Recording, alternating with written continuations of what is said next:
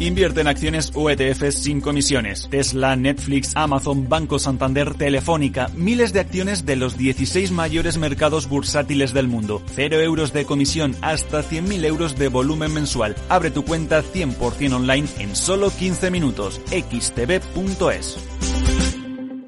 Riesgo 6 de 6. Este número es indicativo del riesgo del producto, siendo uno indicativo del menor riesgo y 6 del mayor riesgo.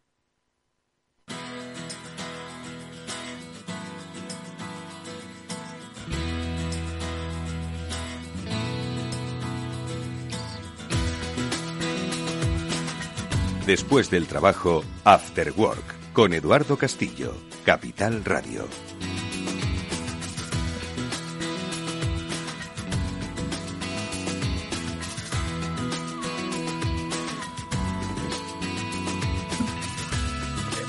Hola, ¿qué tal amigos? Muy buenas tardes y bienvenidos a este Cyber After Work. Ya sabéis, es el programa de la ciberseguridad de Capital Radio en el que cada semana nos damos cita junto a Pablo Sanemeterio y Mónica Valle, dos de los profesionales de referencia en este sector para ayudaros a eh, entender pues eh, una era de cambios que ha supuesto la digitalización de la sociedad y cuáles son pues todas esas ventajas por supuesto que nos trae esa rapidez esa cercanía pero también esos riesgos que precisamente eh, el hecho de que nos encontremos en pañales en esa era digital y segundo la rapidez con la que van las cosas pues muchas veces es aprovechada por otros cada vez más para sacar un beneficio principalmente económico y luego ideológico político pero principalmente económico. Pues de ello, como digo, vamos a hablar hoy para siempre intentar crear un poco más de cultura de ciberseguridad en este programa. Lo haremos además con invitados y amigos que nos acompañarán, como es el caso de Hervé Lambert, uno de los máximos conocedores del mundo de la ciberseguridad, experto de Panda Security, con el que en la segunda parte del programa hablaremos de pues esas buenas costumbres que no debemos dejar eh, de lado en el materia de ciberseguridad y sobre todo recuperarlas con el verano de por medio, que seguro que nos hemos despistado, nos hemos relajado y la vuelta se avecina, ellos nos lo van a contar, pues bastante interesante. Pablo Sanemeterio, ¿cómo estás? Muy buenas tardes, Pablo. Muy buenas tardes, Eduardo. Pues eh, como bien dices, hay que estar eh, al tanto de la, de la, nueva era digital y de esos cambios digitales que, que, tenemos, que van muy rápido y que hay veces, pues eso, que no van de la mano la, la seguridad y esa digitalización. Entonces, pues bueno, hay que estar ahí al tanto y tenemos que estar al día a día y sobre todo los usuarios también pendientes para no caer en esos timos, en esos fraudes. Hablaremos también luego en este programa, por supuesto, con los especialistas de Netscope, con los que hablaremos de pues las políticas de confianza eh, tecnológica, obviamente, que debemos aplicar en el entorno empresarial.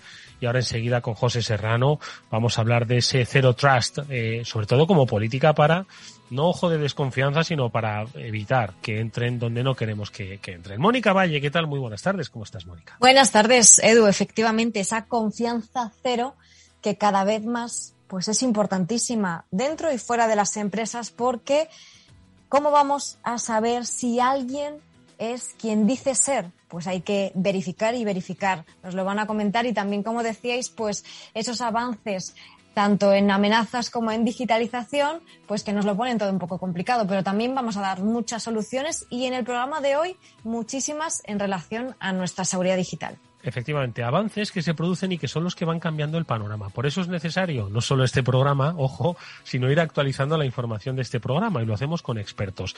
Y lo digo porque, Mónica, Pablo, recientemente habéis publicado en BitLife Media un informe eh, que dice mucho de cómo evolucionan precisamente las amenazas. Y es que, Mónica, si no me equivoco, eh, ya los accesos no autorizados pues han superado al ransomware. Aquí en este programa, Mónica Pablo, hemos estado hablando de ransomware, pues yo creo que cada semana, ¿no? Bueno, pues al parecer, si no me equivoco, los accesos no autorizados han superado en cuanto a ciberataques al ransomware, que era, bueno, pues eh, la, gallina de los huevos de oro, ¿no? Para los ciberdelincuentes. Esto es pues una prueba más de que esto evoluciona, de que esto muta, de que lo aprendido ayer, por supuesto que nos sirve para mañana, pero debemos estar en un aprendizaje constante. Mónica. Esto es una montaña rusa, al fin y al cabo. El ransomware, por supuesto, ni se ha acabado ni se acabará y dentro de dos semanas volveremos a decir que está en la cumbre.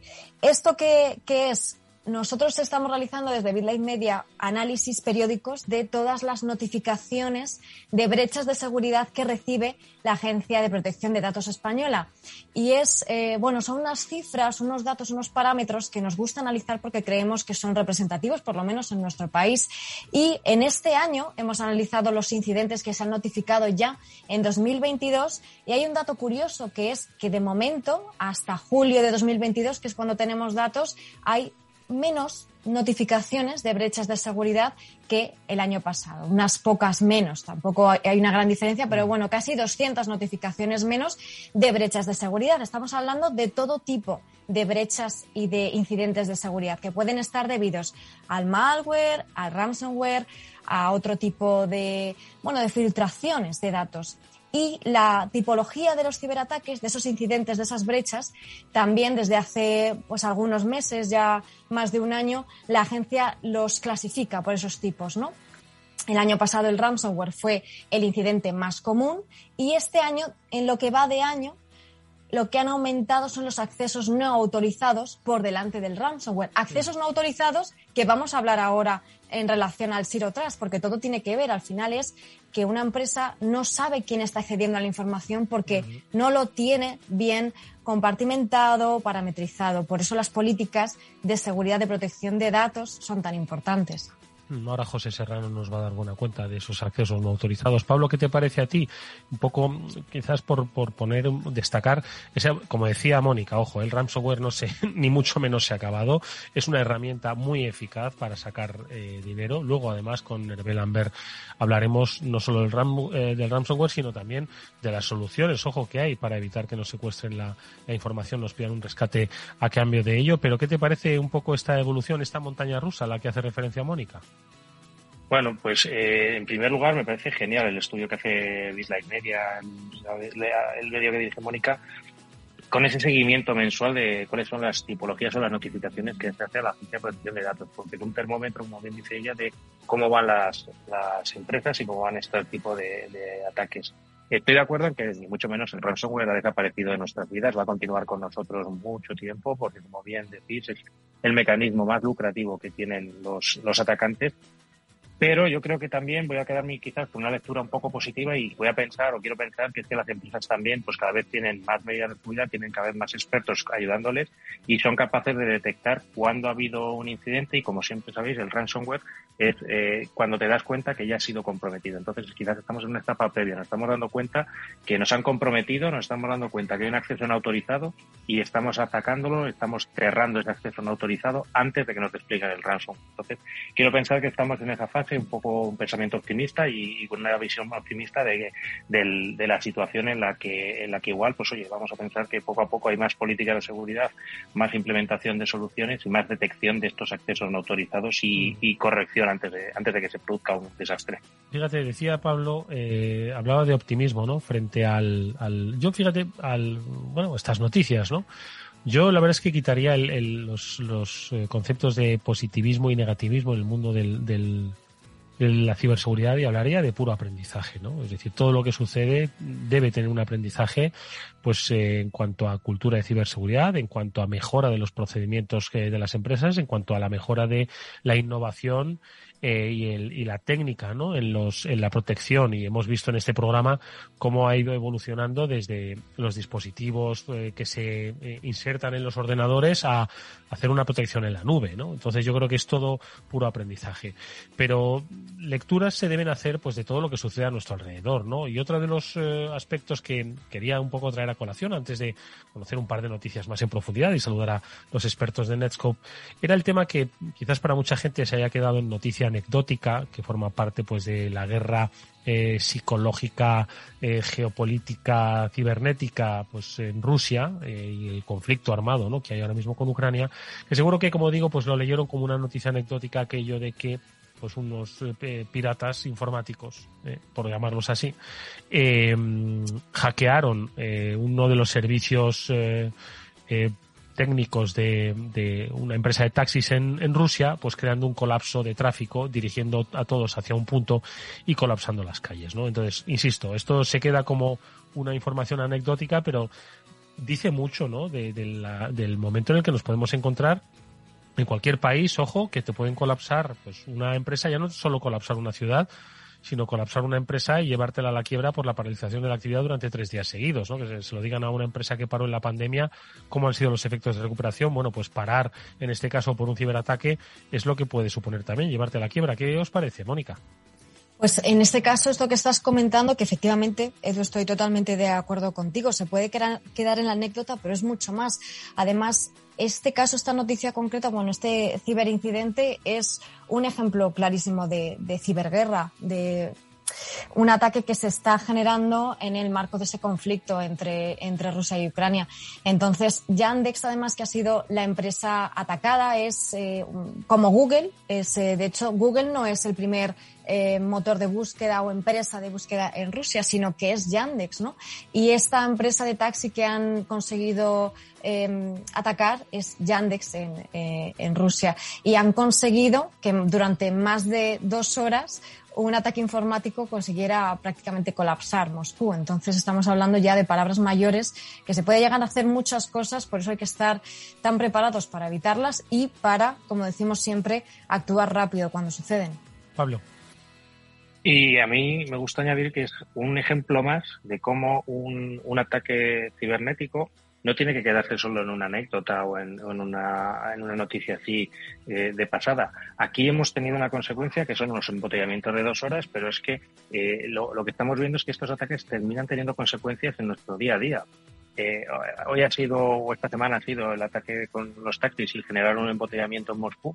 Mañana puede ser en otra ciudad europea. Pero es que además, eh, si nos acordamos, tenemos los ejemplos también de Colonia Pipelines, que nos afecta al suministro de, combustible y todas este tipo de cosas que quizás no somos conscientes de hasta qué punto está digitalizado el mundo y cómo un pequeño incidente o una pequeña incursión y un poco de mala leche consigue trastornar bastante la, el día a día de una sociedad. Mm. Bueno, pues efectivamente yo os invitamos como siempre a todos los oyentes, eh, a los eh, técnicos eh, y por supuesto a los no tan especializados a que vayan incorporando esta cultura de ciberseguridad y que hagan una lectura más allá de todas estas noticias que nosotros comentamos, que seguro que han visto a través de redes sociales y que les pongan en guardia simplemente hacia el mundo en el que nos dirigimos cada vez más eh, vamos a migrar hacia lo digital. Eh, hay nativos digitales, por supuesto, que nos rodean, pero los que hemos nacido en el mundo analógico estamos migrando eh, hacia esos destinos digitales y debemos también migrar en, cultura. Vamos con un par de brevísimas noticias. Saludamos enseguida también a José Serrano, que con la píldora Sassi nos va a hablar de ese Zero Trust. Vamos a comentar un par de noticias. Nada, y una de ellas es eh, pues las que más nos gustan a Pablo y a mí, que es la de las actualizaciones de iPhone, pues para corregir vulnerabilidades críticas, especialmente en los iPhone más antiguos. Esto a mí me da que es para que nos cambiemos de teléfono, Pablo, los que sobre todo utilizamos el iPhone pues más viejo del mercado. Sí, a ver, tradicionalmente se ha visto como llegaba un punto en el cual los iPhone antiguos no recibían actualizaciones y entonces el, software de Mac no, Mac no se conseguía, no seguía actualizándose y entonces debía ser puesto. Pero esto de alguna forma, este caso concreto, que en el que han sacado una actualización incluso para los modelos antiguos, me recuerda un poco al caso de WannaCry, en el cual Windows sacó actualizaciones hasta para Windows XP, que estaba fuera de soporte desde hacía bastantes años, pero dada la criticidad y lo importante y lo extendida de la vulnerabilidad, eh, sacaron un parche que corregía ese fallo también en estas versiones antiguas en estos dispositivos más antiguos. Entonces, mm, quiero, me quiere sonar un poco a ese, a ese tipo de, de, fallo y lo que, y lo que pienso un poco, pues eso, que la, la vulnerabilidad es grave, que todos los que tengan un dispositivo de Apple, eh, porque además afecta tanto a iPhone como a otros dispositivos de Apple, estén atentos para cuando se publique el parche actualizarlo rápido, porque es una vulnerabilidad que está afectando a los navegadores de, de los, de los dispositivos de Apple. Mónica. Sí, yo creo que esto que apunta Pablo es lo más importante. Al final, a los usuarios poco más o menos les importa el fallo concreto, ¿no? Esa vulnerabilidad más allá de a los expertos, pero sí que es importante que todos estén atentos. Si tienes un Mac, un Android, eh, Windows, lo que sea, que estés atento a esas actualizaciones, a esos problemas de seguridad que te puedan afectar y actualizarlos, porque algunos, y en este caso Apple incluso lo ha reconocido, que se pueden estar explotando activamente y como estamos viendo cada día, cualquiera puede ser la próxima víctima de un incidente de seguridad, de una vulnerabilidad, que no nos creamos inmunes o que a nosotros no nos va a pasar, porque lamentablemente eso es de lo que se aprovechan los ciberdelincuentes.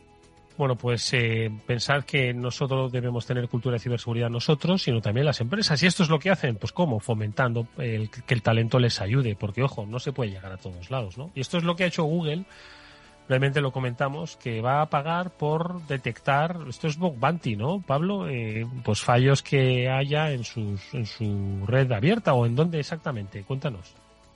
Exacto, pues en, sus proyectos open source, ¿vale? Los proyectos de código abierto, ya sabes que dentro de la informática o dentro de la tecnología hay un movimiento bastante fuerte de código compartido de, o de software libre, ¿vale? Eh, muchas veces también con el, con el código fuente abierto, en el cual, pues, oye, compartes ese programa, esas librerías, ese tipo de, ese, ese software y, lo compartes con la comunidad sin, sin querer ningún retorno muchas veces. Entonces, lo que ha hecho Google sobre todo es eh, generar un programa de bug bounty en el cual se, se, se revisen sus, sus proyectos quizás más, más importantes o sus proyectos más, más de bandera, como puede ser Go, Golang, eh, Angular, Bazel y Protocol Buffers y Fuchsia, que son pues proyectos open source bastante importantes apoyados por Google.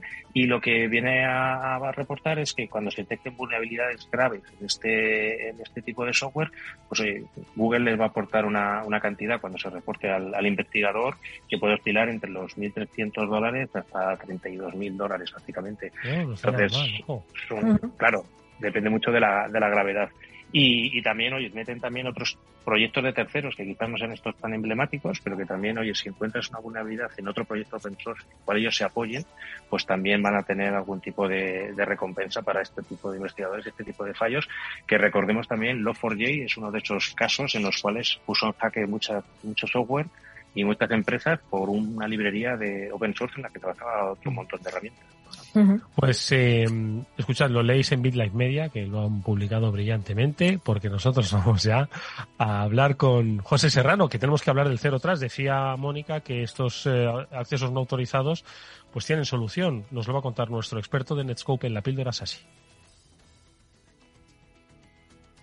Hola, ¿qué hay? Muy buenas tardes.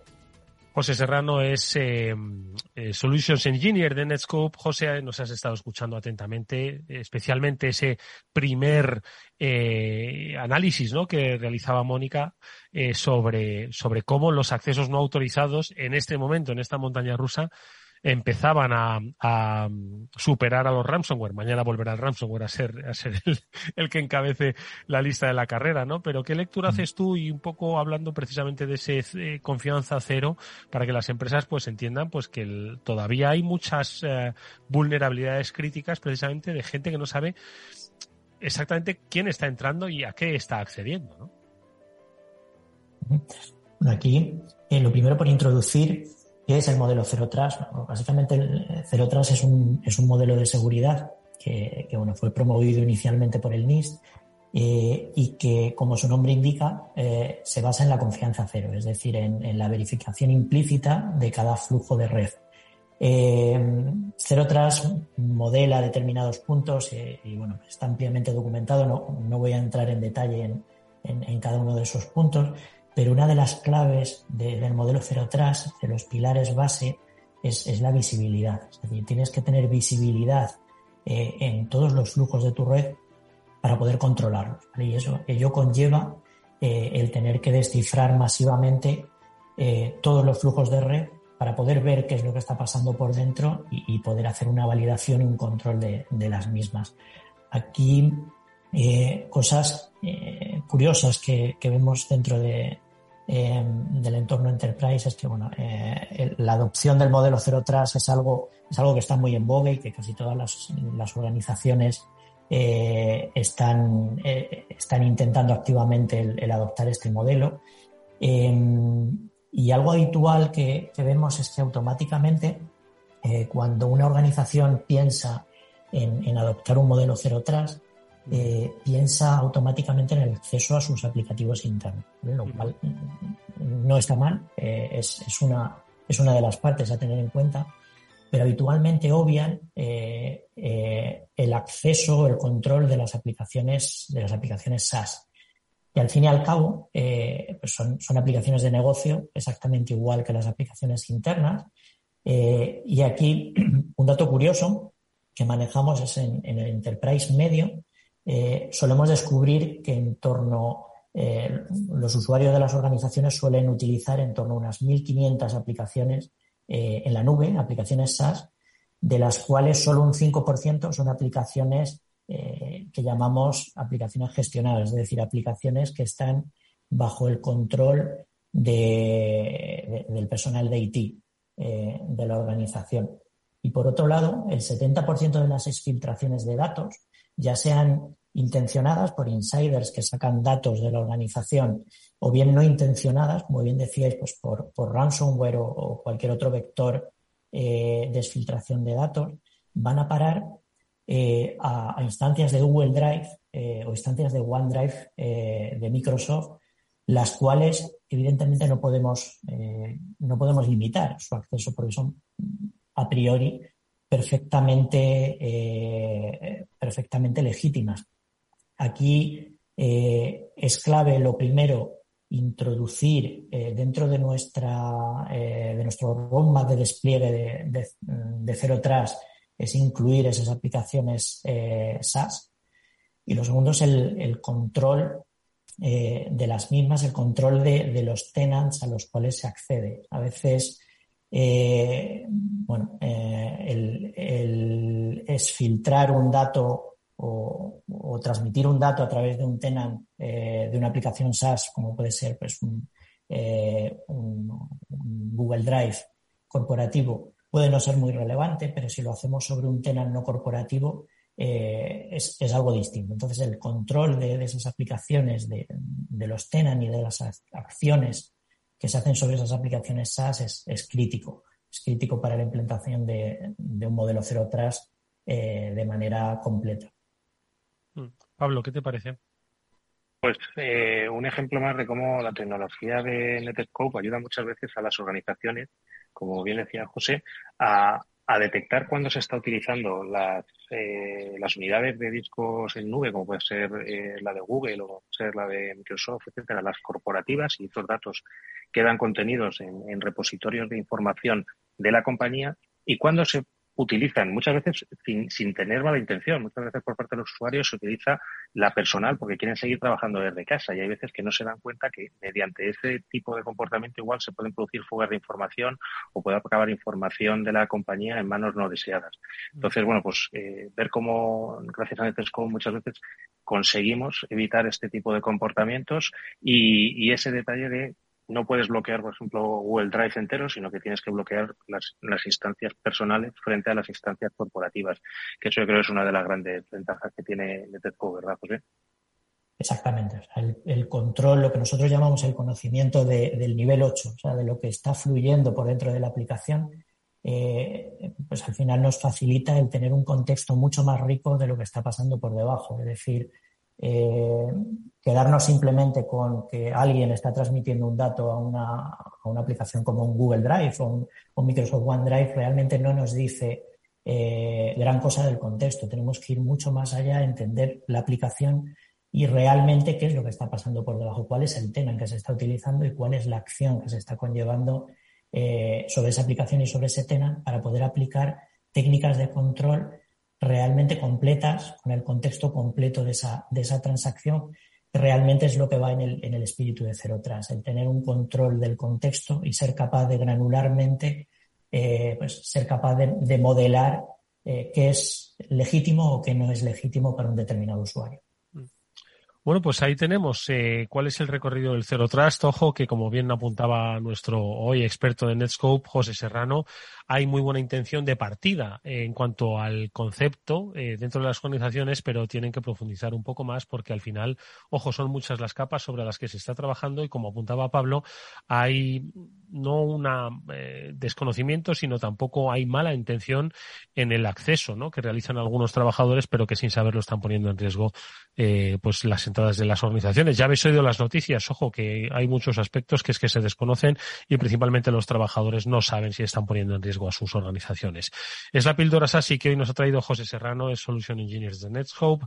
Es un placer haberle recibido en este programa. Le veremos en otra ocasión, estoy seguro. Gracias, José. Hasta muy pronto. Muchas gracias a vosotros. Buenas tardes.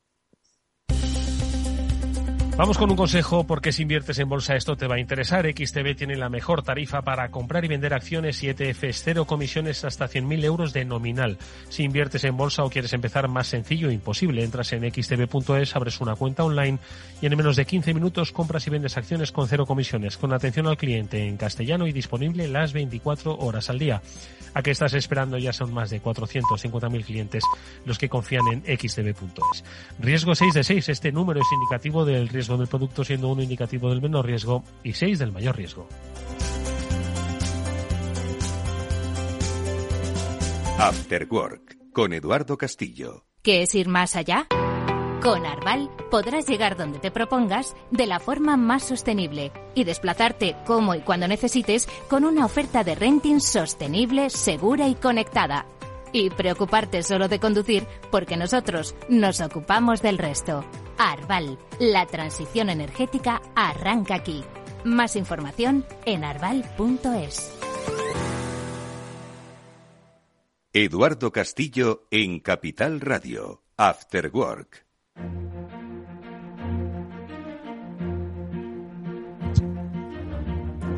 Bueno, vamos ya a saludar a nuestro amigo invitado. Vuelve por estos micrófonos Hervé Lambert. Él es el Global Consumer Operations Manager de Panda Security, al que es un placer saludar de nuevo. Hervé, ¿qué tal? Muy buenas tardes, ¿cómo estás?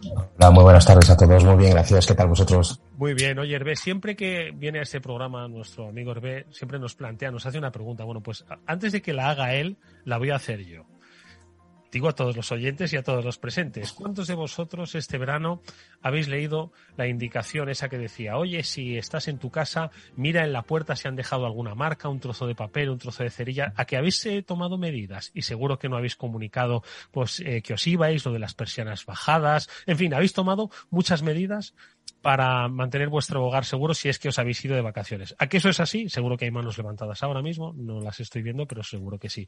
Hervé, ¿Esto lo hacemos cuando nos vamos de vacaciones cibernéticas? ¿Hacemos las mismas eh, comprobaciones o no? Temo que la gran mayoría de los, de los humanos digitales no lo hacemos. Creo que es así. Es, una, es un poco de desgracia porque realmente podríamos, deberíamos de tomar unas medidas básicas para evitar problemas, problemas mayores. Por desgracia no lo hacemos. Eh, bueno, pues sí es que hoy lo que queremos hacer con la ayuda de eh, Hervé Lambert es de alguna forma eh, refrescar cuáles son esas eh, medidas básicas de ciberseguridad que debemos tener en nuestros entornos personales y profesionales, especialmente ahora que volvemos eh, de nuevo a retomar con mucha más intensidad pues esa actividad digital tanto en nuestro entorno laboral como en nuestro entorno personal. Ojo, en los entornos también universitarios o docentes, ¿no? Entonces, eh, Hervé, un poco reflexión eh, posveraniega, no tanto por deprimirnos que se acabó el verano, sino porque siempre bajamos la guardia en verano, ¿no? Es correcto, es correcto. Eh, y, se nos olvida siempre que, los cibermalos en general eh, no se toman vacaciones. Eh, además son grupos organizados que gestionan también muy bien ese apartado de las, las vacaciones, pero os aseguro que los cibermalos están presentes 365 días al año. Los riesgos online no desaparecen cuando te vas de vacaciones y cuando vuelves eh, o regresas a la, oficina o a la universidad, como has comentado, pues tampoco. Durante el verano, pues en general todos bajamos la guardia, es más fácil caer en timos, es más fácil caer uh, en amenazas, abrir puertas traseras. El phishing, el ransomware están aquí, uh, todas estas amenazas uh, se aprovechan y los cibermalos bien que saben lo que tienen que hacer para que, para que caigamos en las trampas. Llega el, termina el verano, llega la vuelta al cole, la vuelta a la universidad, la vuelta al trabajo, uh, y el peligro sigue aquí. Uh, el problema es que los colaterales van a surgir probablemente en una gran mayoría de los casos en breve. Si hemos hecho algo mal, nos vamos a dar cuenta ahora. Entonces hay, hay una serie de, de acciones básicas uh, pues que tenemos que tener en cuenta, que deberíamos de plantear. Pues yo creo que vamos a empezar una detrás de otra. De todas formas, Moni, seguro que alguna reflexión tienes para Hervé.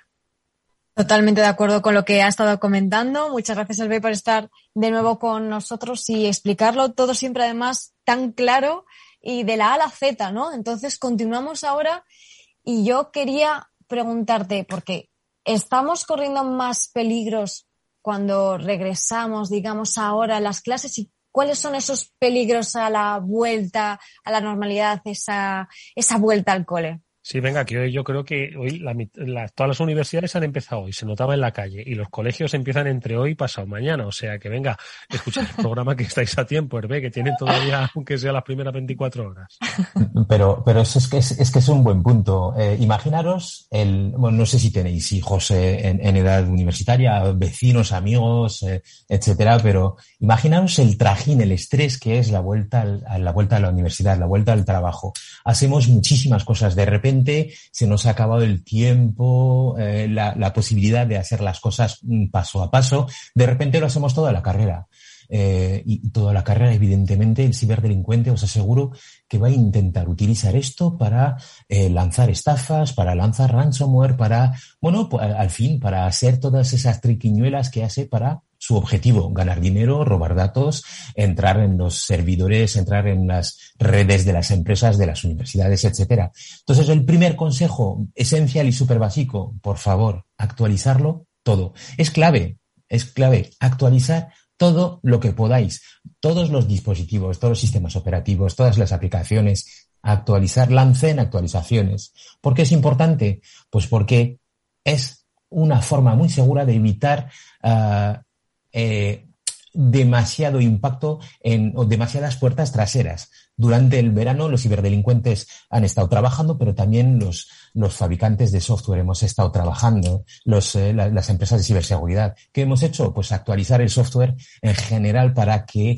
uh, pues para que todas esas nuevas tecnologías y para que todas esas puertas traseras primero tengan eh, una, un remedio, una remediación al, al posible, uh, a, la, a la posible puerta trasera, a la posible vulnerabilidad, pero es que luego hemos puesto en marcha nuevas tecnologías. En este caso, en Panda, pues vamos a lanzar eh, durante este mes diferentes tecnologías. Oye, pues ahora si os parece, comentamos las soluciones de Panda y hablamos de cuáles son los principales riesgos ¿no? que tenemos en esas puertas traseras. Pero yo os quería preguntar, Hervé, Pablo, a los dos, eh, si hay alguna especie de análisis sociológico o psicológico de por qué las actualizaciones, que es que están, que solo hay que darle un botón. ¿No? En la mayoría de nuestros dispositivos, ¿por qué nos cuesta tanto, Hervé, actualizar cuando es, lo ponen a, a Quiero decir, nos están permanentemente avisando sin ser intrusivos. Entiendo que aquí, pues esto se ha estudiado, ¿no? Pero que aún así seguimos sin actualizar las cosas pese a, primero, la facilidad que nos ponen para hacerlo y segundo, pese a las advertencias. Hay, muchas explicaciones. Eh, voy a empezar yo, si, queréis. Eh, la, la, primera explicación es que somos unos dejados eh, y tenemos esa cultura de, de, pues dejamos para mañana lo que nos parece tedioso y lo que no nos parece súper importante o urgente eh, actualizar para evitar vulnerabilidades de sistema es tremendamente importante. Eh, eh, a los hechos me remito, si no me equivoco, un, navegador muy importante, por no llamarlo o por no mencionarlo, Chrome, ha lanzado eh, estas semanas dos actualizaciones muy, muy importantes. Eh, el no actualizar esto, el no, no lanzar esas actualizaciones, ¿qué supone? Pues, insisto, supone un potencial riesgo, pero muy grande eh, para todos nosotros. ¿Por qué no se hace? Pues te, digo, lo primero porque somos unos dejados, lo, segundo porque dentro de nuestra lista de prioridades, pues dejamos siempre para el final esas cosas que no necesariamente entendemos o no necesariamente valoramos como tremendamente importantes. Mm. Hay un dato más. Eh, tengo un amigo que es calderero que siempre me dice lo mismo, me sirve, yo, yo soy, yo soy bueno en lo mío, en la calderería, en todo el tema de informática. Es que no lo entiendo, lo tengo que sufrir porque lo tengo que utilizar para, para mi vida laboral y para todo lo que es la parte administrativa de gestión y planos y demás, pero yo no soy especialista en esto. No se trata de ser especialista, se trata de marcarte las pausas y las pautas, las, los pasos que tienes que hacer para incrementar un poquito la seguridad. Pablo, mm. ¿qué le añades tú a lo de Herbe? Pues bueno, en primer lugar, volver a agradecerle a Herbe que esté un día más con nosotros y, y, le añado, pues oye, que eso que precisamente decía el navegador es que el navegador suele ser uno de los puntos de, de entrada y de mayores descubrimientos de vulnerabilidades y por donde nos pueden entrar más a menudo. Yo le añado dos cosas a quizás a esa parte de que somos unos dejados, que muchas veces lo vemos al principio de la jornada laboral y no sabemos el tiempo que nos va a llevar, porque hay veces que las actualizaciones nos pueden tirar una hora en el ordenador actualizando, ¿no? Y no tienes ese tiempo al comienzo de la jornada laboral, quizás cuando te vayas te puedes dejar el ordenador actualizando. Y creo que hay otro segundo miedo muchas veces, es a ver qué se puede romper. Es decir, que muchas veces en las actualizaciones hay veces que se rompe algo de, de lo que utilizas o te deja de funcionar como tú lo conocías. Entonces yo creo que hay veces también está ese miedo, pero que hay que, hay que romper ese miedo porque eso no pasa. Es decir, lo normal es que no haya ningún tipo de problema y son mucho más los beneficios que los problemas que te encuentras en las, en las actualizaciones. Y de hecho, además, pues, decirle a Hervé, además, precisamente, que me ha gustado mucho eso de que, aunque nosotros estamos de vacaciones y estamos en ese tiempo más relajados, etcétera, etcétera, ellos y todos los fabricantes de seguridad siguen eh, al, día, siguen trabajando en poner nuevas soluciones de seguridad para protegernos de los malos que, como bien habéis dicho, no descansan. Y, y preguntarle un poco también por qué un hacker se va a molestar en perder tiempo en nosotros, que yo creo que es una pregunta que se nos pueden hacer muchos de nuestros, de nuestros oyentes. Sí, eh, sobre el por qué un hacker va a perder tiempo en intentar infectar nuestras máquinas o, en intentar eh, robar nuestros datos. Mis hijos tampoco lo entendían, pero hasta que hasta que han sido han sufrido, eh, además tengo dos hijos, los dos han sufrido un ataque. es muy fácil. lo que mis hijos no valoran eh, empiezan a valorarlo cuando realmente un hacker pues eh, ha, hecho pues bueno ha hecho su, su verano eh, pues robándoles datos importantes o, o, robándoles directamente dinero eso es lo primero lo segundo eh, todos somos potencialmente interesantes porque todos manejamos datos, todos manejamos cosas importantes, opiniones, eh, vida digital eh, y todo esto tiene un valor económico para el, para el malo. cuanto mejor el dato, cuanto más productivo en cuanto a dinero, más interesante para el hacker, pero es que les vale todo porque son capaces de vender absolutamente todo. Y cuando digo todo, es todo. Son las opiniones, los gustos, los números de tarjetas bancarias, los números de pasaporte, todo vale. Y volviendo al, tema de los, de los, eh, de las actualizaciones del software en general, software de tercero, eh, los fabricantes de seguridad, de productos de seguridad, eh, pues tenemos sistemas que nos permite ayudar a los usuarios particulares y pequeñas empresas y evidentemente grandes empresas o corporaciones a lanzar las actualizaciones de forma transparente. Se pueden planificar. Nosotros tenemos un gestor de actualizaciones en nuestro Panda DOM Premium eh, que permite a los usuarios en, todos los sistemas operativos de Windows pues lanzar actualizaciones no solo del sistema operativo, sino también de todo ese software que eh, estimamos que es importante. Insisto, navegadores, pues todas esas ah, aplicaciones que corren en Java y demás. Ah, creo que es, es, muy importante facilitarle la vida al usuario. Um, y sí es cierto lo que comentabais, que antes era muy tedioso y los colaterales eran importantes. Eh, pues yo estos dos últimos años, la verdad, es que no sé si he tenido suerte o sencillamente eh, he pasado las mallas de los problemas, pero es que no he tenido ningún problema eh, y tengo más o menos todo actualizado. Intento actualizar absolutamente todos mis dispositivos todos los meses y la verdad no he tenido, he tenido la suerte además de, de, de sufrir ataques, pero no, no tener problemas de infecciones. En cualquier caso, Mónica, eh, una nueva actualización puede dejar esa puerta trasera pues a cualquier, a un acceso no autorizado, como decías al principio del programa, o a un ransomware. Efectivamente, porque Hervé nos estás hablando de esa importancia de las actualizaciones y en parte porque protegen de ataques de ciberataques como son el ransomware que nos afecta, nos sigue afectando y nos afectará a todos, a empresas, a usuarios. Es muy peligroso, sin duda, y necesitamos no solamente saber distinguirlo, actualizar todo para que, bueno, evitar que nos pueda afectar, sino también tener soluciones ¿no? que nos protejan, que añadan esas capas que nosotros no podemos tener. ¿Cómo nos podemos proteger con esas soluciones? ¿Qué hacéis vosotros desde, desde Panda en este sentido? Sí, es un muy buen punto, Mónica. Eh, primero, eh, más o menos un 70% de las, de las empresas españolas están sufriendo ataques de, ransomware. La gran mayoría de los ataques de ransomware, alrededor de un 70-80%, utilizan vulnerabilidades de sistema. Cuando digo sistema, puede ser sistema operativo, puede ser software, puede ser hardware incluso, eh, para poder entrar e infectar eh, las máquinas, los dispositivos de, de, nuestros usuarios. Eh, entonces es, es tremendamente importante actualizar.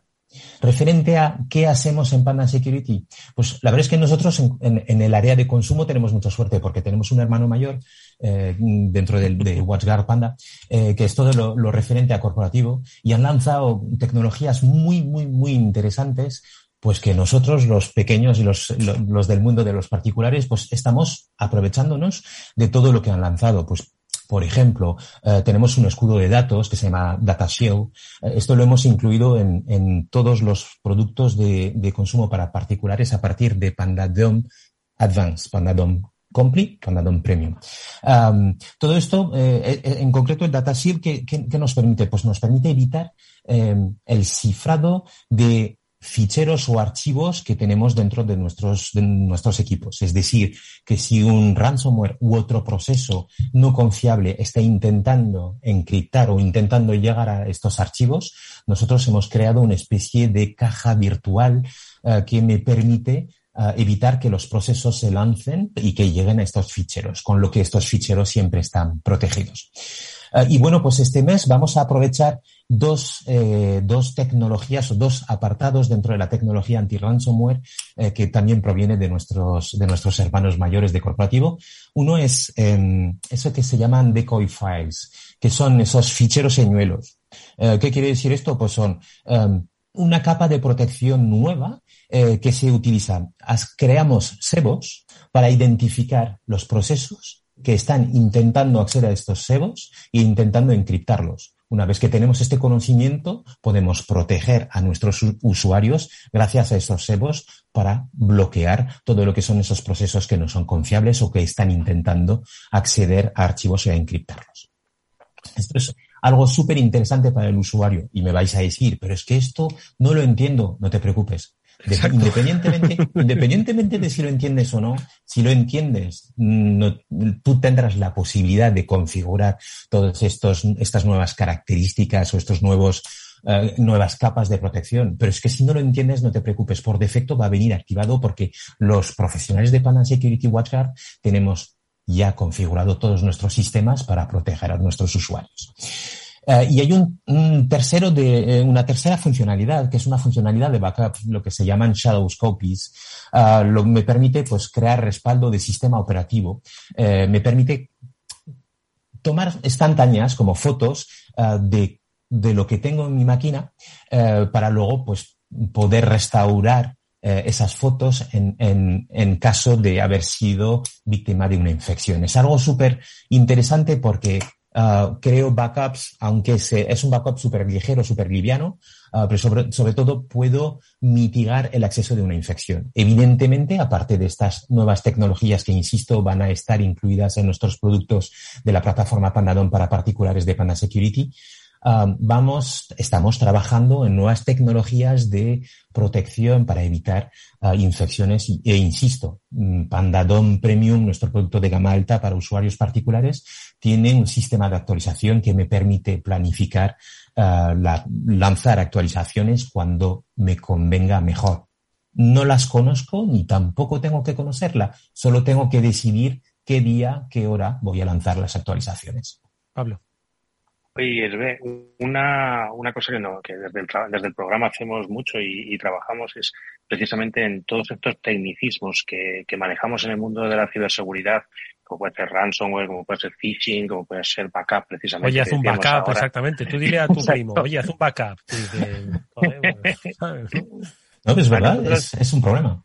Es un problema. ¿Cómo, ¿Cómo podemos hacerlo? ¿Cómo podemos acercar esta parte de ciberseguridad, estos tecnicismos al, al usuario que no es experto? Aparte de escuchar Cyber After y escucharte a ti que está con nosotros ahora, ¿cómo lo podemos hacer para, para que estén ellos más cerca de estos, de temas bueno, de ciberseguridad? La concienciación, yo creo que el es, es tremendamente importante el eh, y a, todos niveles, a nivel de usuario básico, eh, cuando oímos hablar de, ciertas palabras, al final la palabra no es demasiado importante, lo que es importante es el concepto. Eh, eh, entonces, a, a, nivel de usuario básico es importante, a nivel padres es tremendamente importante.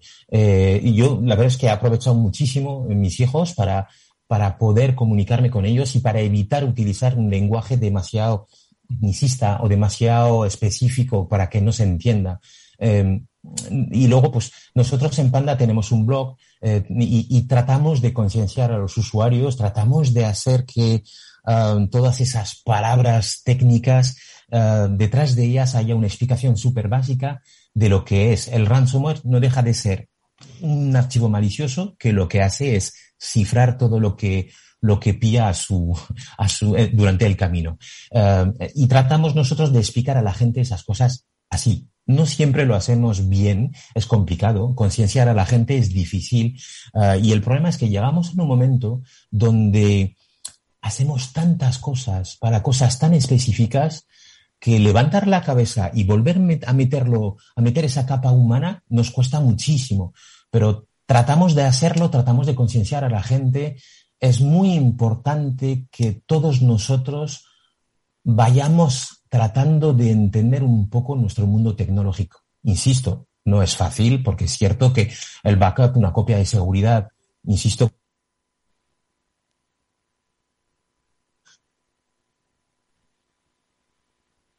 que una, una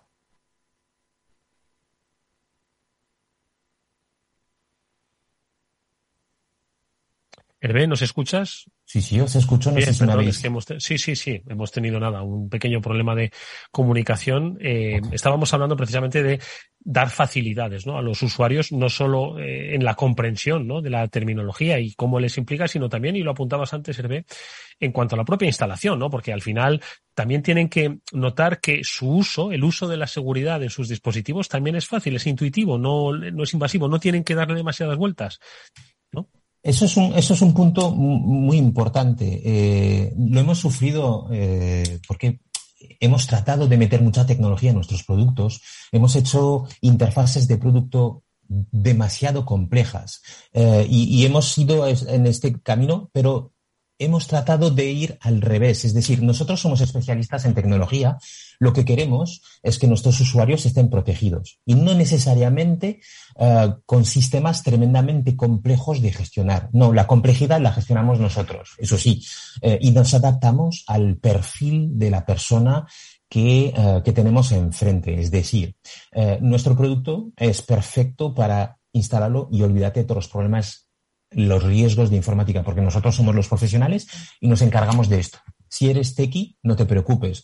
Tienes un sistema personalizable, configurable, muy completo, un árbol de configuración tremendamente complejo y tremendamente completo para adaptarse a tus, a tus necesidades. Si eres un usuario casual, un usuario nuevo que no entiende de tecnología o que no tiene tiempo, que no quiere entender, no te preocupes, ofrecemos paquetes de productos con características de seguridad que se adaptan al nivel de seguridad que necesitan nuestros usuarios.